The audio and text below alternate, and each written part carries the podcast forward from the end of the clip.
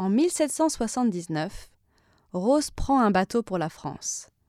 Elle n'a alors que 16 ans. Elle part retrouver son futur époux, Alexandre de Beauharnais, qu'elle n'a jamais vu de sa vie.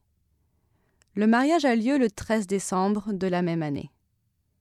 Rose devient alors la vicomtesse de Beauharnais.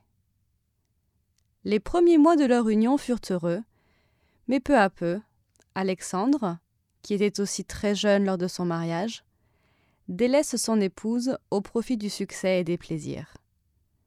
Deux enfants naquirent néanmoins de cette union, Eugène et Hortense.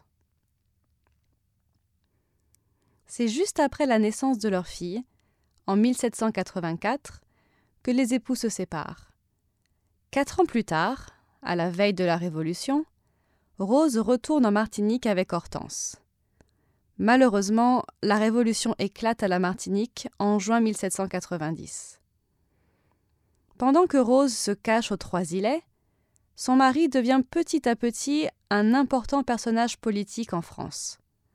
Ce dernier, resté en contact avec sa femme, lui demande alors de rentrer en France. Celle-ci s'exécute et rejoint son mari à la fin de l'année. Tandis que la terreur règne à Paris, Rose et son mari restent vivre rue de l'Université pour des raisons politiques. Mais, inquiète pour ses enfants, la future impératrice les confie à une amie qui doit partir se réfugier en Angleterre.